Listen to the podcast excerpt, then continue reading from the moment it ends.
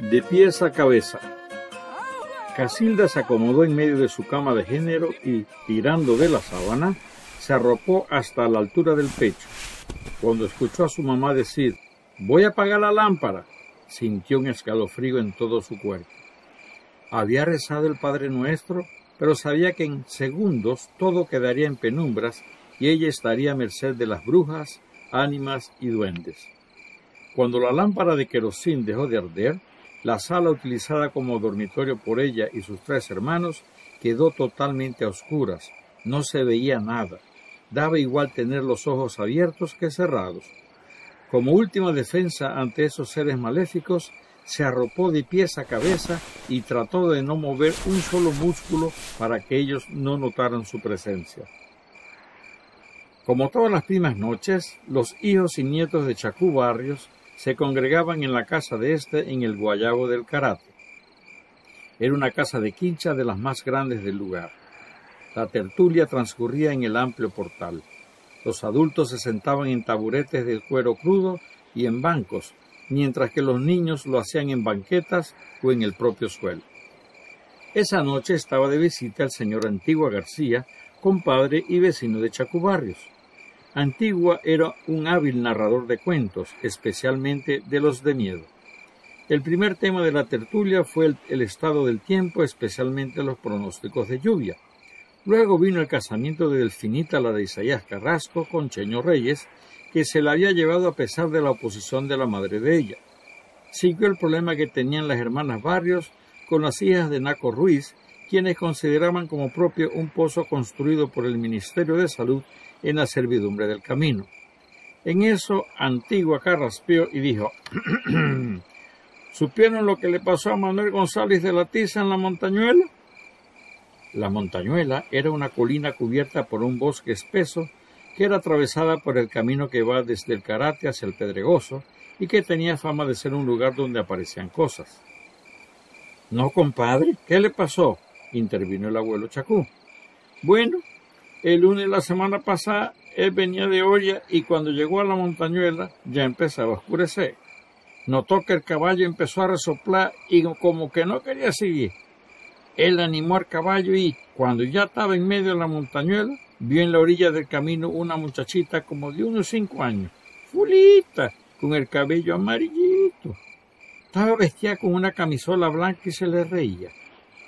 Manuel pensó que era una de las muchachitas de las casas más cerquitas que son las de Morales. Paró el caballo y le preguntó, Mijita, ¿usted vive en Morales? La muchachita le dijo que sí con la cabeza. Le preguntó entonces, ¿quiere que la lleve? Ella le dijo que sí de nuevo con la cabeza. Bueno, montese a Lanca, le dijo Manuel, y la levantó por un brazo y la sentó atrás de la silla. En esos momentos todos estaban absortos en escuchar a Antigua, Casilda había acercado su banqueta a la silla ocupada por su papá Luis, el menor de los hijos de Chacú, y para sentirse más segura se, recostó en una de sus piernas. Antigua continuó. Apenitas la muchachita se sentó en el anca del caballo, Manuel sintió un escalofrío y se le espelucó todo el cuerpo. Y eso que Manuel es un hombre muy hombre. Manuel picó el caballo, pero el animal resoplaba y no se quedaba quieto. El caballo caminaba, pero parecía como si tuviera maniado. Poco a poco fueron bajando la loma y ese ratico sí se les hizo largo Manuel. Cuando estaban por salir de la montañuela, ya la cosa estaba bastante oscura y la muchachita, tocando a Manuel por las costillas, le dijo, Señor, señor, y él se volteó para mirarla. La niñita entonces le dijo, mire, yo tengo dientico, y en eso abrió la boca como si fuera a reír y dejó una cormillera del mismo diablo. Manuel no supo cómo, pero revés le pegó una trompa al bicho y lo tumbó del caballo. Sin mirar para atrás, espueló al caballo que salió a toda pareja. Alcanzó a escuchar una risa como que le dio de nuevo escalofrío. No paró el caballo hasta que llegó a la casa de Agustín García en Moral. A estas alturas de la historia de Antigua, Casilda ya no estaba recostada, sino abrazada a la pierna de su padre. Inmediatamente, Crucito, uno de los hijos de Chacú, intervino. Algo parecido le pasó a Chombarahona en los siete pasos de la quebrada Picacho una madrugada que iba Tabor. Después que cruzó el tercer paso de la quebrada, el caballo empezó a furriar y como que no quería seguir. Entonces Chon, con el rabo del ojo, vio que una figura blancuzca que flotaba en el aire y se puso atrás del caballo. Chon se espelucó todo y menos irá para atrás.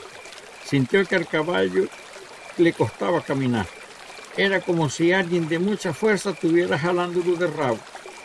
Trató de acordarse aunque sea del Padre Nuestro, pero del miedo la mente no le daba. Cogió un alivio cuando notó que cada vez que le pegaba la grupa del caballo con el palo de la tajona de naranjillo, la fuerza que jalaba el caballo como que se esparecía. Entonces le dio de seguido con el palo de la tajona blanca del caballo y así pudo llegar al último paso, donde sintió que la cosa se espareció del todo. Cuando llegó a la casa de Manuel y de nosotros en Bayano, estaba amaneciendo y le echó el cuento de lo que le había pasado. Ahí revisaron la tajona y hallaron que en el canto tenía grabada una crucecita. Bueno, para toda cosa mala siempre hay una contra, declaró Chacú. En eso Toñito, otro de los hijos de Chacú, tomó la palabra. Bueno, hablando de la quebrada Picacho y de las contras, a Daniel Tejá y Alita Arroyo, que son gente sin miedo y acostumbrados a andar de noche por los caminos de Taboga, por donde casi no hay gente, les pasó algo grande con la tepesa. Fue en un día del mes de octubre. Estuvo lloviznando todo el día. Vivían en la casa de Chintorgao a la orilla de la quebrada del Picacho. Daniel había mañaneado a Taboga y la mujer se había quedado solita con el perro que se llamaba Tinti. Todavía no tenían hijos. Lita tenía unos dos meses de tapipona de Verona. Daniel volvió ya de noche, cenaron y se acostaron. No se les había agriado el buche cuando despertaron al escuchar un lamento en la quebrada. ¡Ay! El tono no era de ningún pájaro. Daniel no podía ni hablar. Se le hizo un nudo en la garganta. Tinti, que era negrito, estaba en el portal y desesperado arruinaba la puerta y se clamoreaba. De nuevo se escuchó el lamento. Parecía igual que se escuchan los velorios de muertos. ¡Ay! Lita y Daniel ya estaban sentados en la cama de género en que dormían los dos y del miedo estaban espelucaditos. Se miraban uno al otro y los ojos se les querían salir. Cuando seguía el llanto, el perro arruñaba más la puerta y gemía como si quisiera hablar. El tercer lamento, el, tercer lamento se escuchó más cerquita y ya Daniel y Lita temblaban. En ese momento, Lita como pudo le dijo a Daniel, ¿estás escuchando? Y de pronto los lamentos se esparecieron y nada más se escuchaba la quebrada que estaba medio crecida.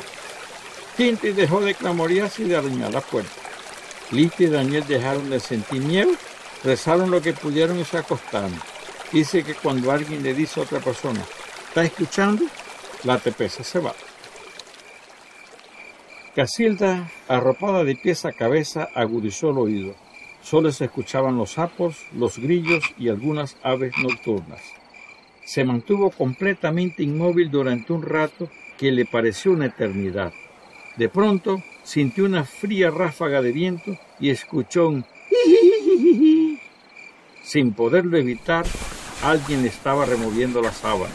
Le pareció ver una niña rubia con una camisola blanca a los pies de su cama. La niña le sonrió y Casilda gritó ¡Ay, mamá mía! De pronto, una luz cizagueante se acercó a Casilda. Ella estaba sentada en la cama. Era la luz de una linterna. Sintió un abrazo y escuchó la voz de su padre que le dijo Ya, ya, la hija, era un mal sueño.